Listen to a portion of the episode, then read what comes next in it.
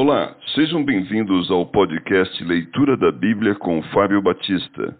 A minha oração é que Deus fale ao seu coração por meio da Bíblia Sagrada.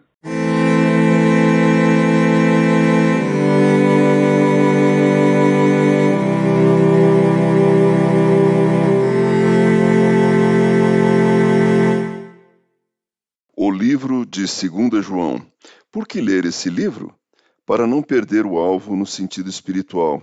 Essa pequena carta o desafiará a estar alerta, tendo convicção a respeito do que crê e da maneira como vive.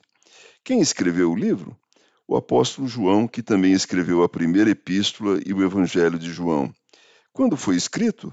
Talvez na mesma época que 1 João, ou pouco depois, nos anos 80 depois de Cristo. Para quem foi escrito e por quê? João escreveu esse bilhete pessoal a cristãos que talvez se sentissem pressionados por falsos mestres. Talvez o tenha escrito para acompanhar a carta mais geral que escrevera, 1 João. Continuando a desmascarar os falsos mestres, esperava ajudar os crentes a renovar o compromisso com a verdade.